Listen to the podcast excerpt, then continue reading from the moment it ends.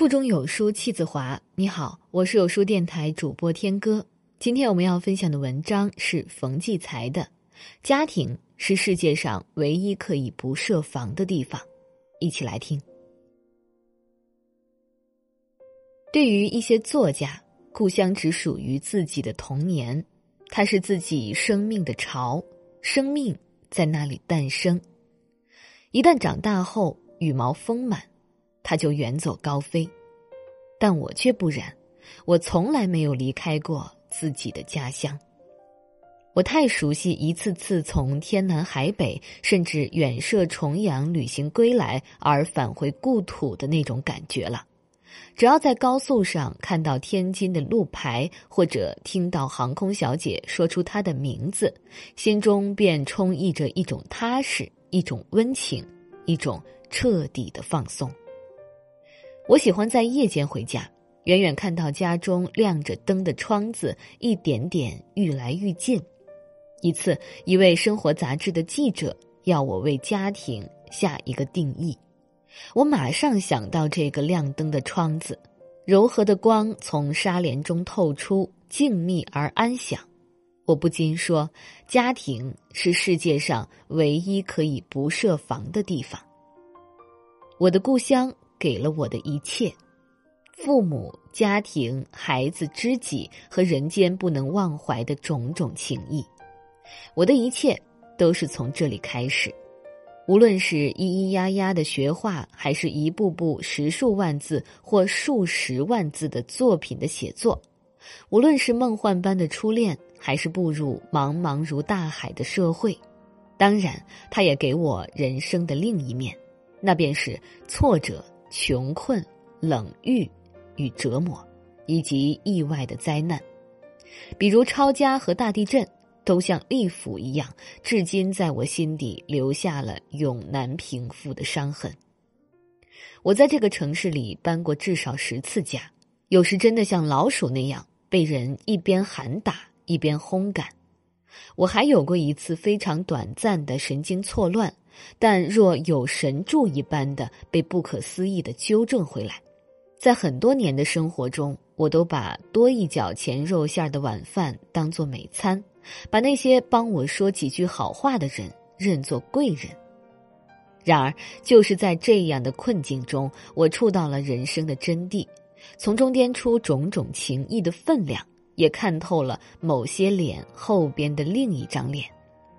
我们总说生活不会亏待人，那是说当生活把无边的严寒铺盖在你身上时，一定会还给你一根火柴，就看你识不识货，是否能够把它擦着，烘暖和照亮自己的心。写到这里，很担心我把命运和生活强加给自己的那些不幸，错怪是故乡给我的。我明白，在那个灾难没有死角的年代，即使我生活在任何城市，都同样会经受这一切。因为我相信阿托尔斯泰那句话：在我们拿起笔之前，一定要在火里烧三次，血水里泡三次，碱水里煮三次。只有到了人间的底层，才会懂得，为生活解释的概念才是最可信的。然而，不管生活是怎样的滋味，当它消逝之后，全部都悄无声息的留在这城市中了。因为我的许多温情的故事是裹在海河的风里的，我挨批挨斗就在五大道上，一处街角、一个桥头、一株弯曲的老树，都会唤醒我的记忆，使我陡然看见昨日的影像。他常常叫我骄傲的感觉到自己拥有那么丰富又深厚的人生，而我的人生全装在这个巨大的城市里。更何况，这城市的数百万人，还有我们无数的先辈的人，也都把他们人生故事书写在这座城市中了。一座城市怎么会有如此磅礴的承载与记忆？别忘了，城市。还有他自身非凡的经历与遭遇呢。最使我痴迷的还是他的性格，这性格一半外化在他的形态上，一半潜在他地域的气质里。这后一半好像不容易看见，它深刻的存在于此地人的共性中。城市的个性是当地的人一代代无意中塑造出来的。可是，城市的性格一旦形成，就会反过来同化这个城市的每一个人。我身上有哪些东西来自这个城市的文化？孰好孰坏？优根劣根？我说不好。我却感到我和这个城市的人们浑然一体，我和他们气息相投，相互心领神会，有时甚至不需要语言交流。我相信，对于自己的家乡，就像对你真爱的人，一定不止爱他的优点，或者说，当你连他的缺点都觉得可爱时，他才是你真爱的人，才是你的故乡。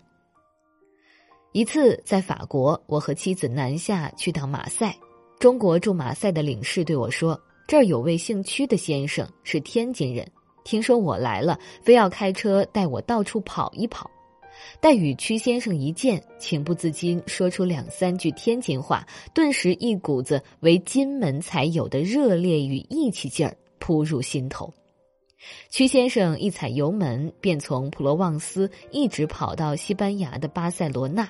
一路上说的尽是家乡的新闻与旧闻，奇人趣事，直说的浑身热辣辣，五体流畅。上千公里的漫长的路，竟全然不觉。